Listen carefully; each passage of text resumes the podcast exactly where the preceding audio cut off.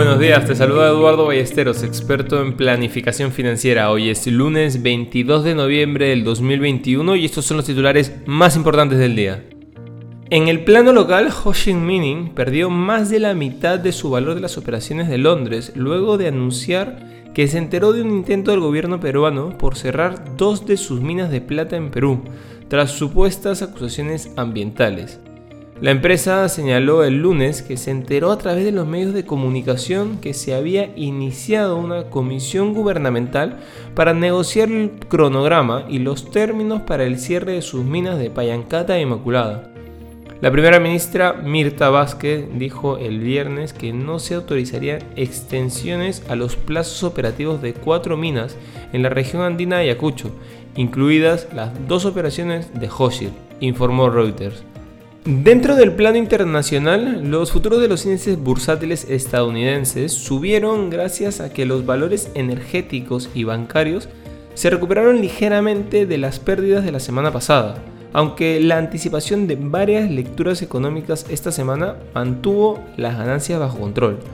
Las acciones europeas subieron gracias a que la italiana Telecom lideró una subida en el sector de las telecomunicaciones, el Nikkei japonés terminó ligeramente al alza ya que los inversores compraron acciones más baratas, mientras que las ganancias de los semiconductores y las acciones de las nuevas energías impulsaron las acciones chinas. El euro sufrió por la creciente preocupación por el impacto de las nuevas restricciones del COVID-19 en Europa, los precios del oro cayeron presionados por la firmeza del dólar y las perspectivas de una reducción más rápida de la Reserva Federal. Los precios del petróleo cayeron ante la creciente preocupación por el crecimiento económico y la posible liberación de las reservas de petróleo japonesa.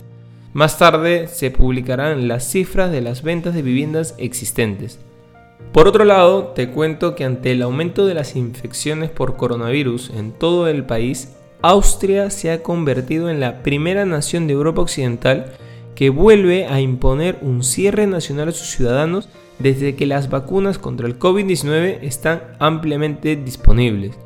La impopular medida supondrá el cierre de restaurantes, bares, teatros, mercadillos navideños y tiendas no esenciales durante 10 días inicialmente, pero podría ampliarse hasta 20 si se agotan las camas de cuidados intensivos.